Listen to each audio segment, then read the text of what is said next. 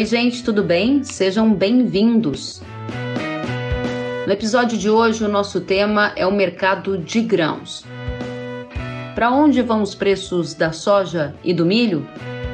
A nossa convidada é a analista de mercado da AG Rural Commodities, Daniele Siqueira.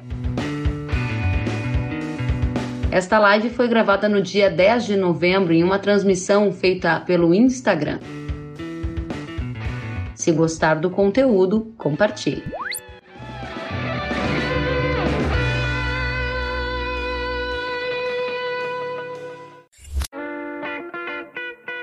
Daniele Siqueira, muito boa noite, seja bem-vinda. Boa noite, Kelly, obrigada.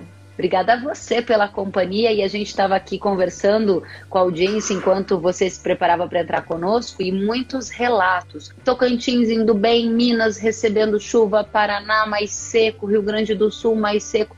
Muitos são os desafios, mas antes da gente falar de Brasil, quero te ouvir já sobre o relatório do Departamento de Agricultura dos Estados Unidos, que fez a soja subir 35 centos, mais de 3%. O que esse relatório trouxe, hein, Dani? Esse relatório trouxe basicamente um número muito chamativo no quadro de oferta e demanda de soja dos Estados Unidos, né, Keren? Que é a expectativa de estoques finais da temporada 2021 dos Estados Unidos. Estoques esses que se referem ao dia 31 de agosto de 2021 lá no fim da temporada 2021 americana. É, devido a uma produção menor do que se esperava, o USDA fez uma revisão até maior do que o esperado na produtividade, nesse relatório de hoje, ele acabou cortando os estoques finais para 5,2 milhões de toneladas, o que representa 15 dias de consumo. É nada. A gente até brincou com os nossos clientes hoje, né? Isso acabou a soja nos Estados Unidos. E isso significa o quê? Que aí fica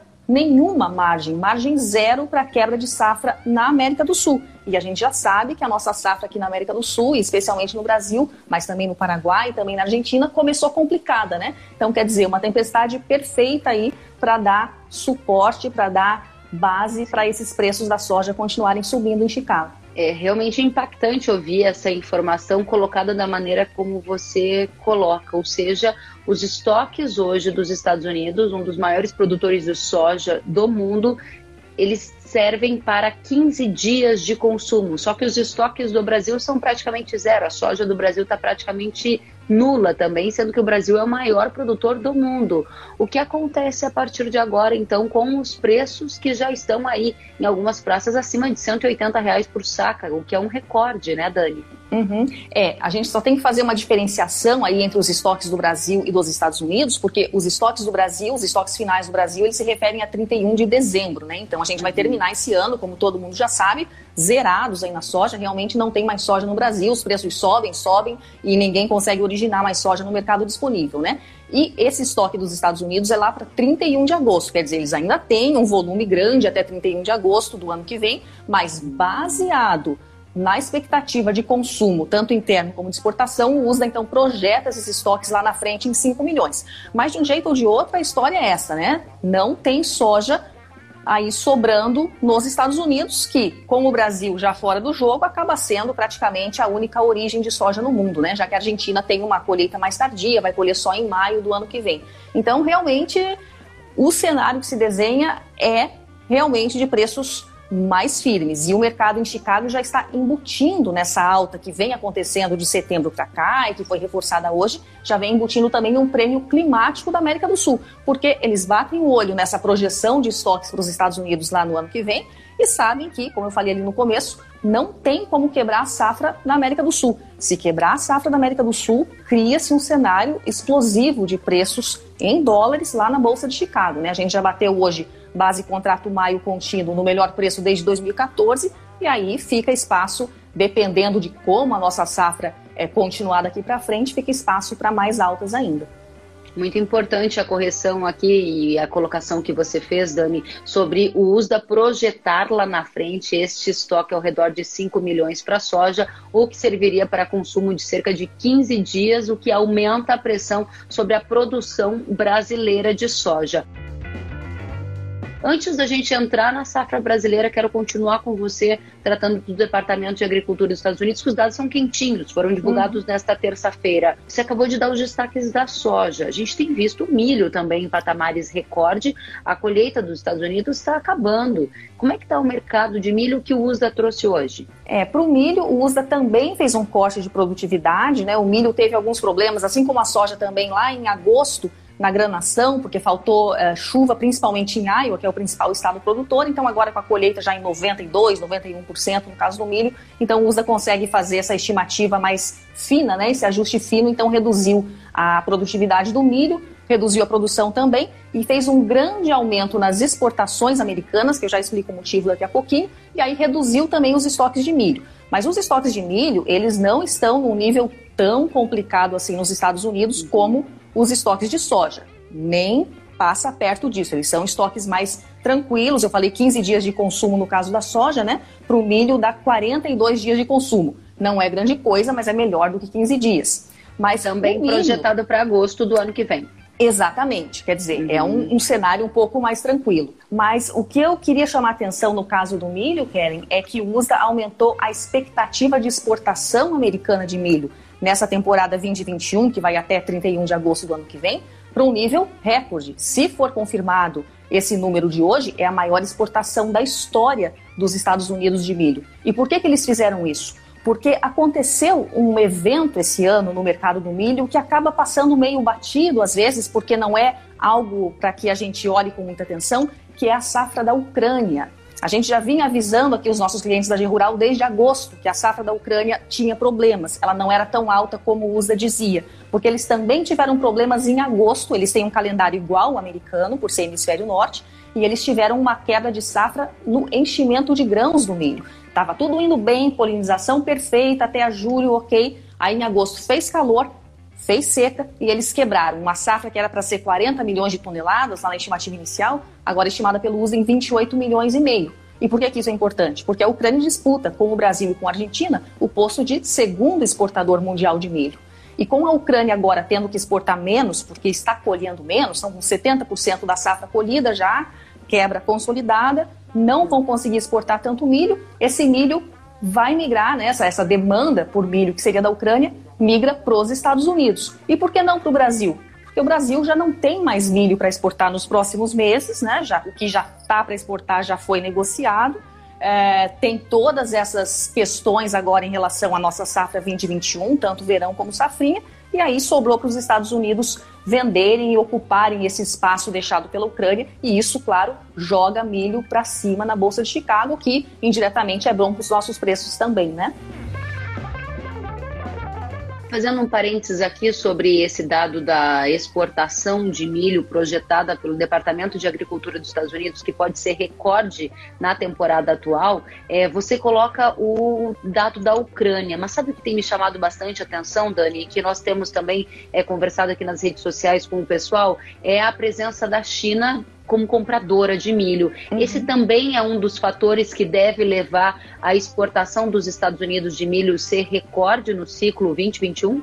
Sim, com toda certeza. A China aparece hoje nos registros acumulados de exportação dos Estados Unidos é, da safra 2021 como o principal comprador do milho americano, já com mais de 10 milhões de toneladas já negociadas, não ainda embarcadas, mas já contratadas uhum. para embarque né, nessa temporada, acima até do México, que normalmente é o principal comprador de milho americano. Então a China deu uma desequilibrada aí, com certeza, nesse, nesse mercado de exportação americano. E qual que é o outro grande é, fornecedor de milho da China quando a China compra milho? É justamente a Ucrânia. Então, eles já compraram, os chineses já compraram uma parte da Ucrânia, estão comprando dos Estados Unidos e, se precisarem de mais milho, e provavelmente vão precisar um pouco mais, vão recorrer de novo aos Estados Unidos. Então, a China, com certeza, é um destaque aí também nesse ano, Kelly. Ano passado não compraram nada, normalmente a China é quase autossuficiente em milho, esse ano teve alguns problemas e está precisando importar. Aqui também eu vou fazer um último parênteses para depois a gente retomar o nosso roteirinho que eu queria já passar para a safra brasileira. Você disse que a China vai precisar de mais milho e deve recorrer aos Estados Unidos. Especula-se muito a presença da China no mercado brasileiro de milho diante dessa escassez do grão no mercado mundial. É uma previsão que a G Rural também faz para 2021. A China pode buscar mais grãos aqui no Brasil? Para 2021 eu acho difícil, Kellen, porque provavelmente em 2021, e daqui a pouco a gente vai falar isso com mais detalhe né, sobre a safra brasileira, a gente já tem um mercado de milho bem complexo aqui, sem a China precisar participar dele. Né? Nós temos provavelmente é, uma oferta talvez menor, já temos um mercado interno aquecido, temos o próprio câmbio ajudando os preços no Brasil a ficarem mais altos do que os preços para exportação, né? Eu digo preços no Brasil, mercado é, doméstico. Então, eu acredito que não. E também nós temos uma pequena questão é, sanitária com a China. A gente não exporta milho é, para a China. Isso está sendo tratado entre os dois governos, do Brasil e da Argentina. Então, eu acredito que em 2021, não por causa do problema sanitário, porque isso é relativamente fácil de resolver, mas por questões de mercado mesmo, acredito que a China não venha buscar milho no Brasil. Não Muito em 2021. Bem. Depois, mas... provavelmente.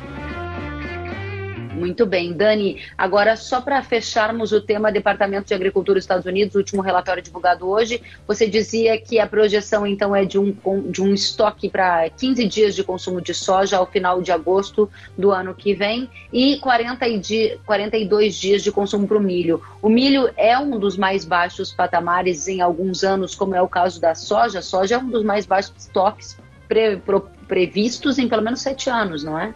É, ele é um dos mais baixos também, mas não chega a ser tão dramático como a soja, porque não é, não está entre os super mais baixos, como é o caso da soja, uhum. né? E também esses 42 dias aí de consumo, que é a continha que a gente faz, estoque uhum. em cima de, de consumo diário, então não é tão difícil assim de você levar, né? Até porque 31 de agosto, lá em setembro, já começa a entrar a safra nova deles, então tem como como é, contornar isso aí. Mas com certeza é um estoque baixo, sim, entre os mais baixos da história. Uhum. Muito bem. Dito isso, a gente tem então um cenário global que indica uma escassez de grãos. Só que o Brasil está aqui plantando a safra e a Conab hoje divulgou novas projeções dizendo que há uma expectativa do país colher de novo uma safra recorde, mais de 4% superior ao ciclo passado. Como você avalia o cenário global e essa projeção feita pela Conab de uma safra recorde por aqui? Uhum. Bem, eu vou falar de soja e de milho especificamente. É, no caso da soja, a Conab veio com 135 milhões, né? Eles aumentaram um pouco a área plantada e mantiveram a produtividade que eles vinham usando até o mês passado, que eu acredito que seja uma linha de tendência só que eles usam, porque é o normal nesse começo das estimativas, você estima a área plantada, usa linhas de tendência de produtividade, que são números estatísticos com base no passado, e aí projeta a produção. Aí, conforme a safra vai caminhando, você vai avaliando a produtividade por estado para daí fazer realmente as estimativas de produção estado a estado, né? É o que a gente faz aqui na G Rural também. A gente trabalha com uma linha de tendência ajustada já um pouco menor. Então, a nossa produção, por enquanto, é 132 milhões de toneladas. Não porque a gente acha que já tenha um impacto do plantio atrasado na produção. Não, é justamente essa linha de tendência ajustada que a gente usa, né? Mas tem que acompanhar daqui para frente. A gente sabe que ainda está tudo muito irregular no plantio. A gente está em 10 de novembro e vê o Mato Grosso reclamando de irregularidade das chuvas. Isso não é normal de jeito nenhum. É, então, já se fala muito em replantio, o pessoal aí comentou já no começo, e a gente tem ouvido o que mais se ouve desde a semana passada entre as nossas fontes é replantio, não só no Mato Grosso, mas também no Paraná, mas também no Rio Grande do Sul. Hoje a gente está com dois analistas percorrendo o oeste do Paraná e o centro-oeste, o norte do Paraná, e também tem muito replantio, né? Então é uma safra complicada, que começou complicada. É aquela coisa, é soja. Soja consegue se recuperar ao longo do ciclo, não é como milho. Então ainda, o Brasil ainda pode ter uma boa safra de soja se conseguir plantar toda a área, se conseguir fazer esse replantio e se o clima ajudar daqui para frente. Mas fica aí o alerta porque começou bem errado, né?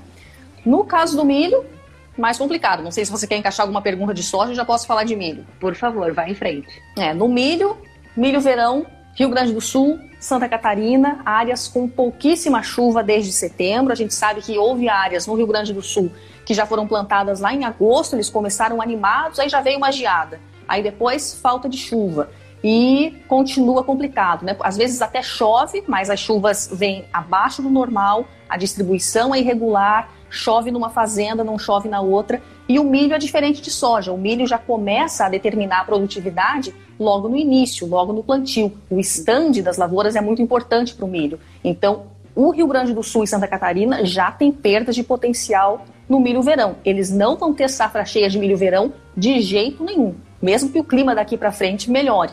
Então, a gente vai ter uma safra de verão menor nesses estados. Resta saber como vai ser o resto. Paraná, que não está tão ruim no milho verão, Minas Gerais está indo relativamente bem, Goiás, São Paulo. Aí tem que ver para ver o milho verão de um modo geral no Centro-Sul e também no Norte Nordeste. Mas nesse momento nós já temos um início de quebra de safra no sul do Brasil no milho verão. Pois é, e é diante desse cenário, inclusive, que vocês estão fazendo algumas revisões, né, para apontar eventualmente corte na perspectiva de produção, não é, Dani? Exatamente. Eu tenho acompanhado essas previsões de vocês atentamente e quero trazer aqui os relatos da nossa audiência que estão completamente em linha com o que você acaba de mencionar. Olha que interessante, o Lucas está dizendo o seguinte: Lucas Lieber está dizendo Rio Grande do Sul não plantou nem 15% da área ainda. Aí, olha o comentário do Regis, achei, achei também bastante interessante. Estes preços estão tão loucos que 40% da soja no sudoeste goiano já foi vendido a 80 reais, ele disse, e agora já está a 130 por saca. E isso pode acontecer uma quebra de contra contrato grande, o que é muito perigoso porque a chuva está pouca. Ótimo ponto esse levantado pelo Regis, que tem a ver com o volume historicamente alto da venda antecipada. Você acredita que o risco de quebra de contrato está mais acentuado nesse ciclo?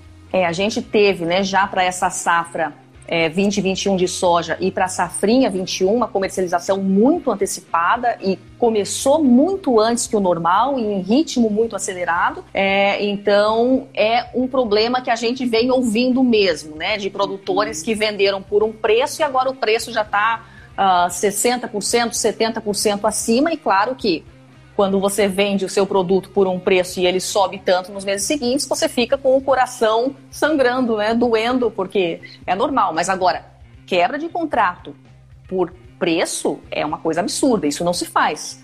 Comercializou no momento errado, pelo preço errado, não tem o que fazer, você vai ter que entregar, porque se você não cumpriu o contrato porque o preço subiu, é como aquele menino que não quer brincar e pega a bola e vai para casa, né? Não pode fazer isso. Agora, se houver quebra de safra, não tem volume para entregar, aí é um problema que a gente vai ter que estudar direitinho nos próximos meses para ver o que acontece. Porque aí sim, né? Não é o produtor que não quer entregar, é o produtor que não tem volume, ele já se comprometeu demais a vender um volume e se houver uma quebra de safra, ele não consegue entregar. Aí é outra história que vai ter que ser ter renegociação de contratos, né? Mas quebra por preço não dá para fazer não. Sabe, Dani, que eu ouvi alguns relatos lá de Mato Grosso de pessoas que fizeram esse contrato para previsão de entrega no início de janeiro. Só que como atrasou muito o início do plantio, agora tem gente tendo que renegociar com trade e aí tem custo, tem juro, tem uma série de complicações. Vou pedir para o pessoal comentar aqui. Enquanto isso, Dani, quero trazer o Gabriel Chaparro para nossa conversa. Ele disse que no oeste de Mato Grosso, em Sapezal, o pessoal está replantando. O Fred Franksen está dizendo que no Vale do Paranapanema, aqui em São Paulo, já tem cerca de 90% da soja plantada. E assim por diante. Quem mais quiser contar para a gente como é que está a situação, aproveitem que a gente vai continuar perguntando aqui para Dani. Dani, para a gente avançar um pouco mais, a gente viu o dólar cair 5,5% na última semana. O dólar estava rondando 5,80, caiu ali para o redor de 5,30. A gente chegou a ver nas mínimas desta semana R$ 5,22. É uma variação muito grande em um curto espaço de tempo. O preço de soja e milho chegou a cair no Brasil.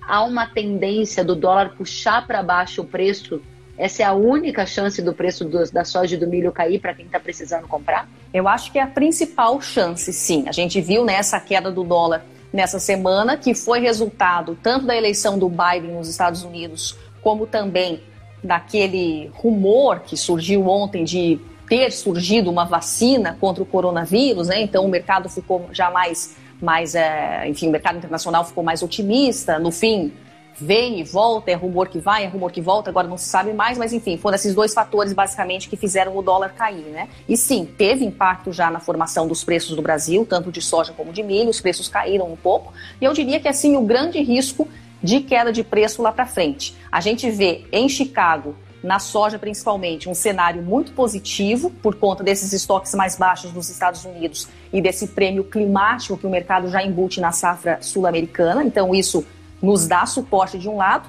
mas se o câmbio cair, claro que aí existe um risco maior desses preços caírem aqui no Brasil na soja, né? E no milho, principalmente, eu acho, até para o pessoal que está segurando o milho que ainda tem no mercado disponível, e a gente sabe que tem milho da safrinha 2020 na mão do produtor no Paraná e no Mato Grosso do Sul, principalmente, e eles estão segurando porque o preço está subindo e tem que esperar mesmo, né? Vai vender pelo melhor preço possível. Mas o dólar é um risco, sim, de, de redução desse preço. Por outro lado, aí fica a pergunta, fica a pergunta para vocês uh, refletirem. O que, que vai pesar mais, né? A queda do dólar ou todas essas incertezas em relação a safra de verão e a própria safrinha 2021, porque essa safrinha 2021 vai entrar no mercado só no fim de julho, em agosto, dependendo da região. Então a gente tem uma entre safra de milho muito maior. Então esse milho na mão do produtor, ele vai valer, vai valer ouro, né? Então tem que saber o que, que vai pesar mais. Queria eu saber, né? Se vai ser a queda do dólar, que parece que se desenha por aí, não sei por quanto tempo, ou se vai ser toda essa situação de incerteza em relação ao tamanho da nossa produção. Pois é, e junto nesse cenário que você coloca, a pergunta aqui do Flávio. Ele questiona como todos os problemas climáticos, com todos, como vai ficar o mercado de grãos? A gente tem um fenômeno laninha dando as caras e hoje mesmo eu publiquei no Instagram um vídeo em que a Somar Meteorologia aponta o aumento do risco de estiagem, pelo menos de dezembro até fevereiro, prioritariamente em áreas do Rio Grande do Sul, mas também pode pegar alguma parte do centro-sul do país. Isso que tipo de efeito pode gerar? É, eu sempre brinco que existem duas profissões que eu não invejo. Uma é do analista de câmbio de dólar, porque é muito difícil fazer qualquer previsão, né? Ainda mais no Brasil, e a outra é de meteorologista, especialmente meteorologista em anos de laninha, porque fica mais difícil ainda fazer previsão de uma coisa que já é super complicada, né? Então, o que, que acontece na laninha? O que a gente já tem visto até agora? A chuva ameaça, ameaça e não acontece. A gente está lá com o pessoal hoje no oeste do Paraná, armou maior temporal, aparentemente o céu cinza, preto, mas não caiu uma gota. Então, as chuvas aparecem nas previsões, elas não se confirmam, né? E aí, especificamente sobre o desenvolvimento da safra mais adiante, que é o principal problema, principalmente para a soja, é que em anos de laninha, normalmente esse veranico que acontece no sul do Brasil e até no Mato Grosso do Sul também, mas também no Paraguai e na Argentina, ele costuma ser mais forte quando a laninha está ativa. Então, ocorrem períodos muito quentes e muito secos, e dependendo de quando acontece esse período, e do período da duração né, desse período mais quente seco, a gente pode ter quebra de safra durante o enchimento de grãos da soja, mas também durante a polinização ou o enchimento do milho. No Rio Grande do Sul, se acontecer, por exemplo, em janeiro, né, para soja, ou em dezembro, pode pegar a safra do Paraná, ou do Mato Grosso do Sul, então vai depender muito do período aí. Normalmente a gente não vê uma quebra generalizada no Brasil em anos de laninha, porque no centro-oeste, especialmente no Mato Grosso e em Goiás, não tem grandes problemas. Mas no sul é sempre uma preocupação. E é sempre uma preocupação maior ainda para o milho e para a soja na Argentina e no Paraguai. Paraguai, aliás, que também está tendo replantio de soja, já estão reduzindo a estimativa de produção. Paraguai que acaba sendo também o nosso fornecedor, quando a gente importa um pouco de soja e milho quando precisa, é, acaba vindo muito do Paraguai, né? Então é outro país aí para acompanhar. Querendo ou não, são 10 milhões de toneladas de soja por ano que eles produzem. Importantíssimo essa correlação aqui dos países vizinhos também impactados pela condição climática. Dani, o Leandro Milho está dizendo: o milho no Rio Grande do Sul provavelmente vai ter quebra e grande, diz ele. Vai impactar na produção de carne. O Estado vai precisar importar milho. Obrigada, viu, Leandro, pelo comentário. E na linha de compradores de grãos, olha só que interessante. O Maurício está fazendo uma pergunta na mesma linha que o comentário agora do Leandro. O Maurício pergunta, Biondo, como o alto preço dos grãos pode impactar o mercado de frango de corte. E na mesma linha, Dani, o Eliênio que pergunta qual a forma de se proteger no mercado futuro para o consumidor no mercado interno. Tá todo mundo que precisa do grão preocupado com esse cenário de escassez de dólar alto e projeções que você traz de preços firmes, pelo menos ao longo de 2021. Uhum, é, o mercado do milho realmente é um mercado que preocupa o comprador e não é de hoje, né? Nós temos alguns clientes aqui na G Rural que são compradores e eles normalmente já nem perguntam muito de soja, já vão direto para o milho, que é sempre um mercado mais difícil. O que, que eu posso dizer sobre essas duas perguntas? Planejamento, planejamento e planejamento de compra. É, ao longo de 2021, aparentemente, claro que isso ainda vai depender do tamanho da nossa safra de verão e do tamanho da nossa safrinha, mas aparentemente nós temos um cenário. Não vou dizer que os preços vão continuar subindo eternamente ou que vão ficar mais altos do que já estão, porque isso é muito difícil dizer. E aqui a gente até tem uma brincadeira na G Rural: falou preço, errou. Então não vou fazer nenhuma projeção de preço para vocês, porque isso é impossível. Agora, quando a gente olha esse mercado, a gente não vê os preços voltando ao normal em 2021, os preços do milho. A não ser que tenhamos uma queda muito grande do dólar, mas não parece ser o caso. Então os preços vão continuar vamos dizer, colocar entre aspas aqui no ar, caros para o comprador.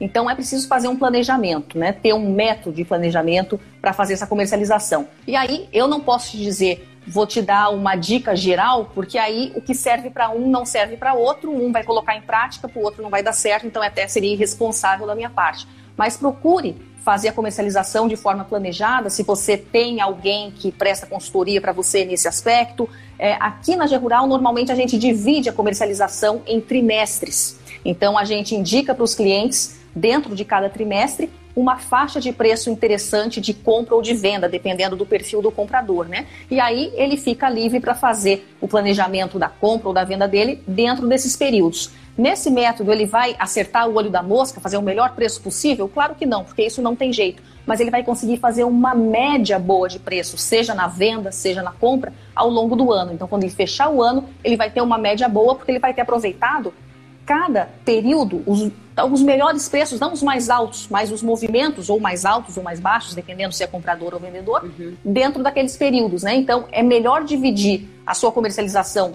em trimestres do que tentar acertar o olho da mosca no ano inteiro, porque aí sempre vai errar. Então, é isso Muito que eu bem. consigo dizer para vocês, né? Planejamento é a melhor coisa. Mas o, o ano vai ser complicado para o milho é, esses os compradores que estão aqui fazendo essas perguntas, né, estão vivendo um momento de bastante desafio. E aí você há pouco disse que o dólar aparentemente entrou agora num viés mais de baixa em função das recentes quedas observadas no mercado. Aí o Cleiton Farinella perguntou: Dani, qual é a linha que vocês trabalham para cotação do dólar ao final do ano? Vocês têm uma projeção de dólar a quanto no fim do ano? A gente não projeta dólar. Como eu falei, não invejo uh, essa profissão de analista de dólar, é né? muito uhum. complicado. O que a gente percebe nesse momento, olhando o dólar index, que é o preço do dólar americano em relação às seis moedas principais do mundo, é, principalmente o euro, a gente percebe uma tendência técnica de queda desse dólar index, de uma correção. Então, isso tende a pressionar o dólar aqui no Brasil também. Ele tende a fazer uma correção desse movimento de alta que a gente viu ao longo de 2020. E até vários bancos é, de investimento, bancos estrangeiros de investimento, têm orientado os investidores a comprarem moedas de países emergentes, entre eles o Brasil. Então, isso teria aí um efeito de fortalecer o real né, e reduzir o câmbio no Brasil. Mas a gente não pode esquecer que não é só essa influência externa que manda nas cotações do dólar em reais aqui no Brasil. Então tem que ficar muito atento também à economia e à política aqui do Brasil. Então eu acho que tem que ficar também muito atento em 2021, Kellen, à própria questão do coronavírus. Será que o Brasil vai ter uma segunda onda, como está acontecendo na Europa, por exemplo? Porque eu acredito que o Brasil não consiga, não seja capaz de, de novo, parar, mesmo que parcialmente em 2021.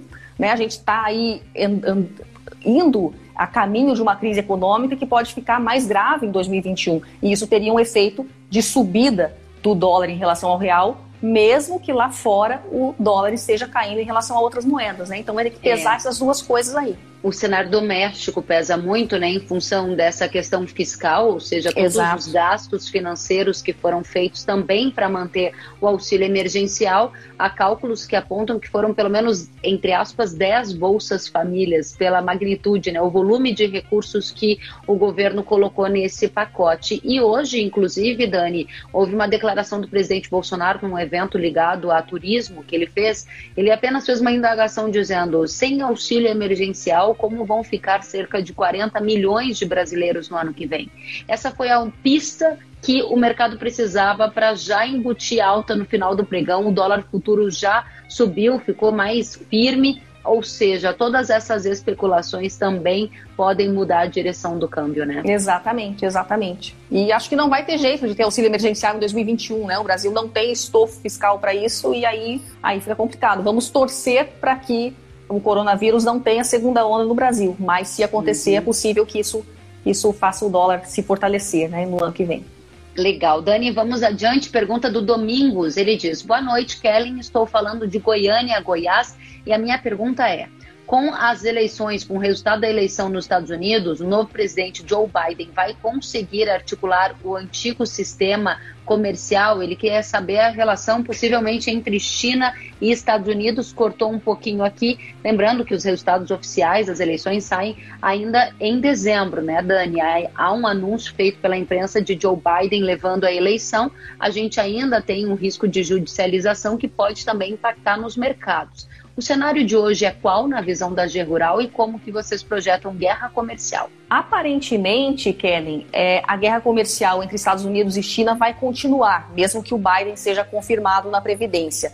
Ele mesmo, apesar de ser o oponente do Trump, embora ele seja democrata e tenha né, outra plataforma, mas ele mesmo bateu bastante na China durante a campanha, porque hoje o americano médio já não aceita que os Estados Unidos é, abaixem a cabeça diante da China como vinham fazendo antes do Trump. Então, eu acredito que a guerra comercial vai continuar. Só que vai continuar de um jeito mais civilizado, sem aqueles tweets provocativos do Trump, que faziam o mercado subir e cair com muita volatilidade, né, muitas vezes. Mas eu acredito que eles vão continuar. O que parece que já vai acontecer, caso o Biden seja realmente confirmado, é a China querendo já renegociar a fase 1, que foi fechada no começo desse ano e que vale para 2020 e para 2021. Parece que eles vão mexer um pouco no 2021.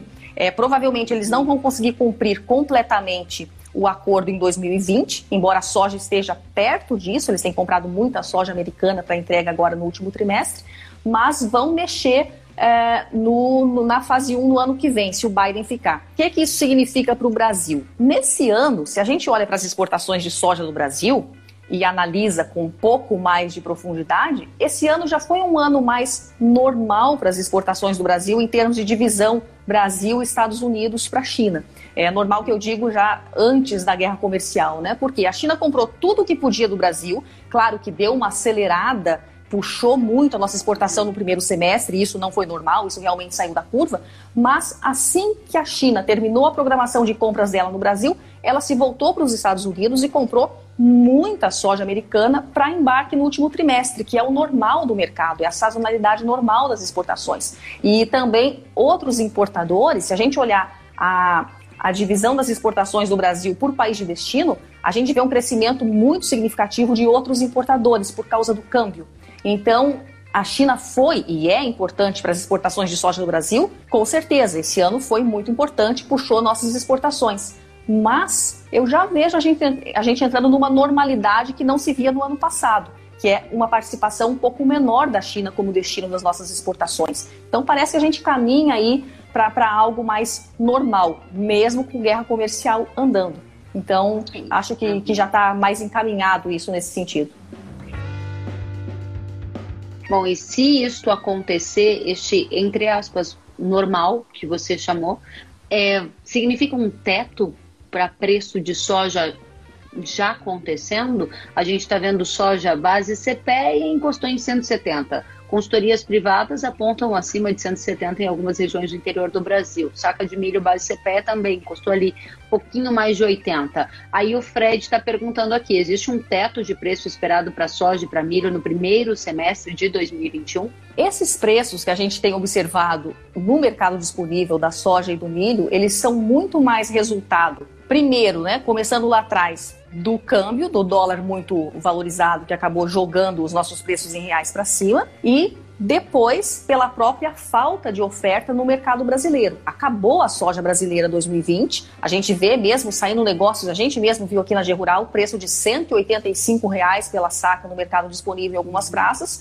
e não rodou quase nada, porque o produtor não tem mais. Então esse preço, nesse nível, ele é artificial por esses fatores e principalmente pela falta de produto no mercado. No caso do milho, até tem um pouco ainda, mas o produtor segura, como eu falei, e também testa aí é, é, esses preços para ver até onde consegue ir, né? Então, é difícil dizer que o preço vai continuar nesses patamares no ano que vem, porque a gente está com esses preços assim por escassez de produto ou por falta de oferta por parte do produtor, no caso do milho. No ano que vem, o que, que vai estar tá compondo esse preço do milho? Um fator muito positivo é Chicago, principalmente na soja, porque com esses estoques tão baixos nos Estados Unidos, com os Estados Unidos já tendo fechado a exportação de 80% do que eles devem exportar até agosto, já está contratado, principalmente com a China. Então não tem espaço aí para Chicago cair muito. Se vier algum problema na safra da América do Sul, aí Chicago vai para cima, né? Mas, por outro lado, aí tem o câmbio também, que tem que pesar, a gente falou de câmbio antes, mas eu não acredito que os preços chegariam a superar esses valores que estão hoje, porque esses valores são artificiais. A não ser que Chicago exploda, que tenha uma quebra de safra no Brasil, aí pode ser. Aí pode ser que vá para cima. A gente até brincou quando saiu a nota de 200 reais, que o governo lançou a nota de 200 reais, porque o produtor que antes sonhava com os 100 reais para vender a soja, agora sonha com os 200, né? Mas é difícil, é difícil porque esse preço aí é por conta de falta de oferta no mercado. A gente pode pegar o que você disse e interpretar da seguinte forma, me corrija, por favor, se não for isto. Uhum. Nós estamos no teto dos preços, ou seja, a partir daqui tem mais chance de cair, especialmente diante da entrada da oferta. Porém, há riscos climáticos muito altos a serem considerados, especialmente para a safra da América do Sul. Ou seja, há mais espaço para cair, mas o risco climático limitaria a queda para 2021 o preço pode ser um pouquinho menor. É hora de então aproveitar e fechar mais contratos exatamente neste momento? O preço para 2021 ele já é menor do que esse patamar de 170, 185 reais no caso da soja. Porque quando a gente olha para os preços que estão sendo fechados em contratos para entrega no ano que vem, eles são mais baixos, né? Obviamente. Então, se a gente pegar um preço contínuo da soja em alguma praça, digamos, vou pegar aqui o preço no mercado disponível, sei lá, vou citar uma praça aqui, Maringá, no Paraná, é, que tá, não lembro do preço também, vou só chutar para ilustrar, 170 reais. Se eu vou com esse preço até o fim de dezembro de 2020, e aí começa janeiro ou fevereiro, porque a soja vai entrar mais tarde, e eu já engato esse preço no preço que está sendo praticado para 2021, ele automaticamente já é mais baixo. Por quê? Porque esse preço de 2020 está inflado artificialmente pela falta de produto no mercado. Então, teoricamente, isso já seria um teto, digamos assim, né? Mas nada impede que o preço lá em 2021 vá para cima e volte a esses patamares caso a gente tenha uma quebra de safra. Então, sim, dá para ir nessa tua linha, sim. É, se a gente tiver problemas climáticos, aí o céu é o limite. Agora, vendo agora, não vendo agora, que foi a tua pergunta, complicado, hein? Porque, como eu falei lá antes também, cada caso é um caso e aqui a gente planeja a comercialização de cada cliente dependendo do perfil dele. Mas a safra 2021 de soja e a safrinha 21 de milho, especialmente no caso do Mato Grosso, já estão muito vendidas. Então, o produtor, nesse momento, está mais cauteloso, tanto que a comercialização em outubro praticamente não andou, tanto na soja como no milho. Ele está preocupado com o tamanho da safra. Eu acho que nesse momento é hora de olhar para isso qual vai ser o tamanho da safra, se ele vai conseguir plantar tudo que ele queria, se ele não vai. Fica atento ao clima, espera um pouquinho. Se já está bem vendido, acho que dá para esperar um pouquinho, é, ter calma, planejar direitinho, porque No caso da soja especificamente, e olhando apenas para Chicago, tem espaço para os preços continuarem bem sustentados. Não precisa vender no desespero, não. E eu sei que a gente já está pensando mais longe. 2022 está logo ali para muita gente que já está fechando negócio. Dados do IMEA mostram comercialização já uh, num patamar historicamente alto para esta época do ano e a gente está falando de duas safras à frente.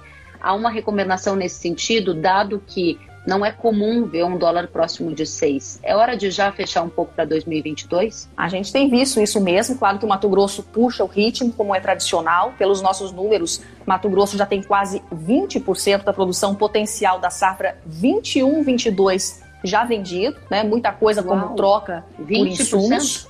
É. Então. E a, e a 2021 tá quanto, Dani? A 2021 eu tenho aqui, deixa eu ver, a gente não divulgou esses números para os clientes ainda, Kellen, mas eu posso te dar uma parcial. ideia, uma parcial que está acima de 65%, 2021 Nossa. no Mato Grosso.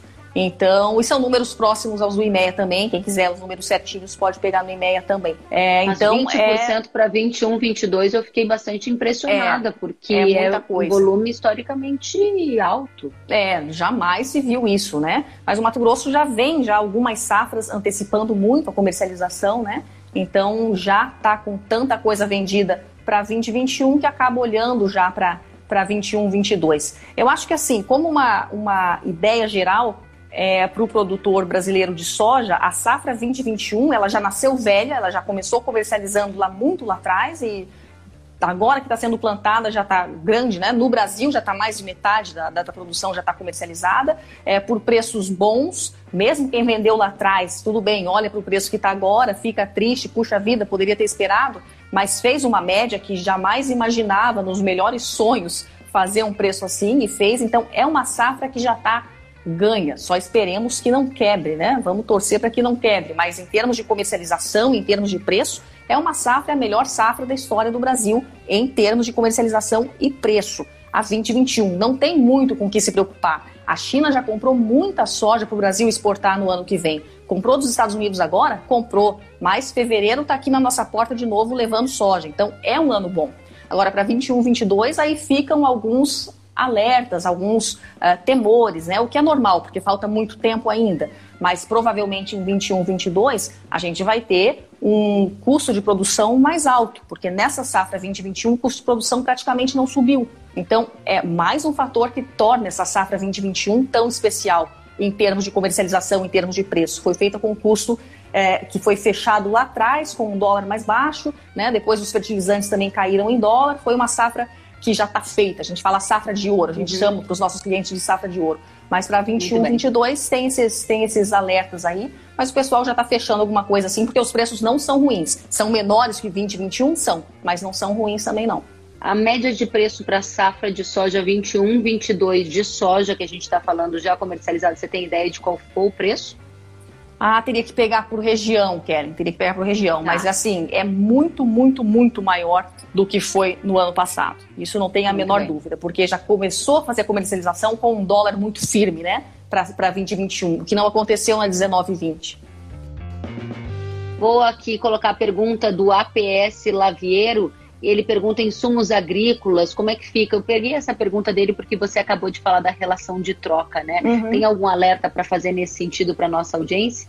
Não, nesse momento não muita coisa, né? Porque para a safra 2021, como eu disse, já está é, tudo fechado, obviamente para a soja que já está plantada, mas para a safrinha também foram feitos, é, foram feitos num nível bom, que não deixam o custo de produção mais alto, ou se foi mais alto que a safra passada, foi muito pouco, e no caso de produtores que uhum. compraram mais tarde.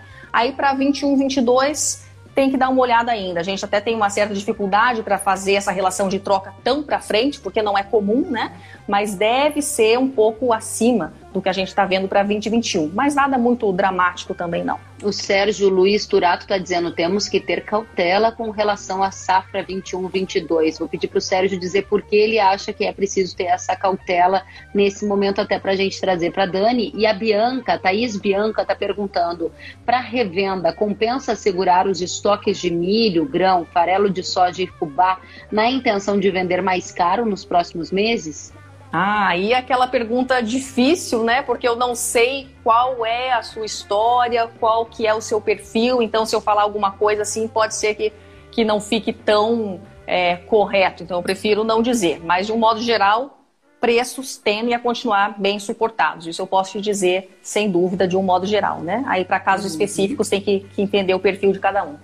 Muito bem, Dani. Muita gente perguntando, eu vou continuar aqui mais um minutinho. O Rui Berarto perguntou: o preço de milho vai puxar o preço das proteínas em 2021? É, pro, é provável, é provável. Claro que a gente tem que ver ainda é, o grande definidor do preço do Brasil em 2021 no milho vai ser o tamanho da nossa produção. A gente vai continuar, é, provavelmente, como eu disse, com preços bem sustentados mas vai depender muito do tamanho dessa safra é, de verão e também da safrinha, né? Porque mesmo que a gente tenha uma quebra da safra de verão, isso tem um impacto enorme, embora a safra de verão seja relativamente pequena hoje, tem um impacto enorme em toda a oferta e demanda de milho no Brasil ao longo do ano, porque mexe com a dinâmica das exportações no segundo semestre. Porque aí a safrinha, que é a safra exportadora, tem que cobrir o mercado interno, né? O mercado interno fica mais agressivo, não consegue, a exportação não consegue competir, então vira uma bagunça. Então tende a ter esse, esse, esse suporte aí dos preços, mas havendo problemas na safra, com certeza vai o milho vai, vai puxar sim os, os custos e os preços da, da produção de carnes, né? Sem dúvida. É interessante que a nossa audiência está super conectada aqui com todas as suas informações e o Ângelo Neto está indo um degrau à frente ainda, perguntando se está aumentando a capacidade de armazenamento de grãos. Recentemente eu vi o BNDES destacando o esgotamento da linha de financiamento do PCA, né? O programa para construção de armazéns, junto com outros outras linhas ligadas a investimento que também foram esgotadas, já mostrando o apetite por este tipo de investimento. A pergunta dele é muito interessante porque o produtor que tem armazém conseguiu, em alguns momentos, oportunidades melhores de venda. Você tem acompanhado algum movimento nesse sentido, Dani? Eu não tenho acompanhado, Keren, mas o que eu posso dizer é que o que alguns anos atrás era um drama para o Brasil, que era armazenagem, né? Entra uma safra, já vende a outra toda correndo porque precisa guardar a safra que está entrando. Ah, tenho milho na mão ainda, então vou vender agora para entrar a soja. Isso a gente não tem visto mais. Foi um grande salto de qualidade aí no Brasil, né, na armazenagem. Uhum. Provavelmente, com o aumento da produção, a gente vai precisar continuar investindo. Então, espero que que essas linhas sejam revistas, mas nesse momento não é um problema, nessa safra não é, até porque a gente veio de quebra de safra em alguns estados, né, na safrinha. A gente teve produção menor no Paraná, no Mato Grosso do Sul, em São Paulo, Rio Grande do Sul, quebrou a soja, quebrou o milho verão, então não foi um problema de armazenagem esse ano. Mas no futuro, aumentando a produção, com certeza pode voltar a ser. Dani, alto nível dessa conversa, informações profundas, análises, muitos destaques aqui para a nossa audiência que participou ativamente. Quero te agradecer demais pelo tempo, pela disponibilidade, agradecer a você, a AG Rural e dizer que fica o convite para você voltar muito mais vezes. Fica aqui o espaço também para suas considerações. Eu que agradeço, Kellen. Prazer foi nosso, meu, da G Rural. E para quem precisar de mais informações, entra no nosso site www.agrural.com.br. Lá tem os nossos dados de contato. É só ligar, mandar WhatsApp, mandar e-mail, sinal de fumaça, que a gente está aqui e fazendo principalmente planejamento de comercialização para produtores e comerciantes também. Então, muitas Muito dúvidas mais gerais a gente tem como explicar no, no específico para cada um. Muito obrigada, Dani. Desejo a você uma excelente noite. Quero dizer aqui que a Fazenda Trabalhado está parabenizando pela live. O Victor também. O Gabriel Pacharro está dizendo parabéns. A Laide Zimmer também está por aqui. O Luiz Gobo dizendo muito bom. Rafael Tumeleiro, parabéns. O Cleiton aplaudindo. Diogo Moura Oliveira dizendo muito produtiva esta conversa. São, essas são só algumas das manifestações do pessoal que estava aqui junto conosco. Volte sempre, Dani. Bom descanso para você. Obrigada. Boa noite, Kelly. Boa noite a todos. Até a próxima.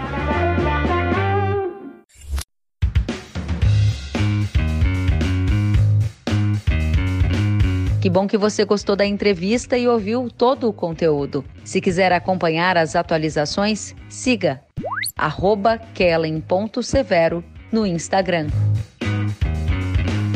Até a próxima!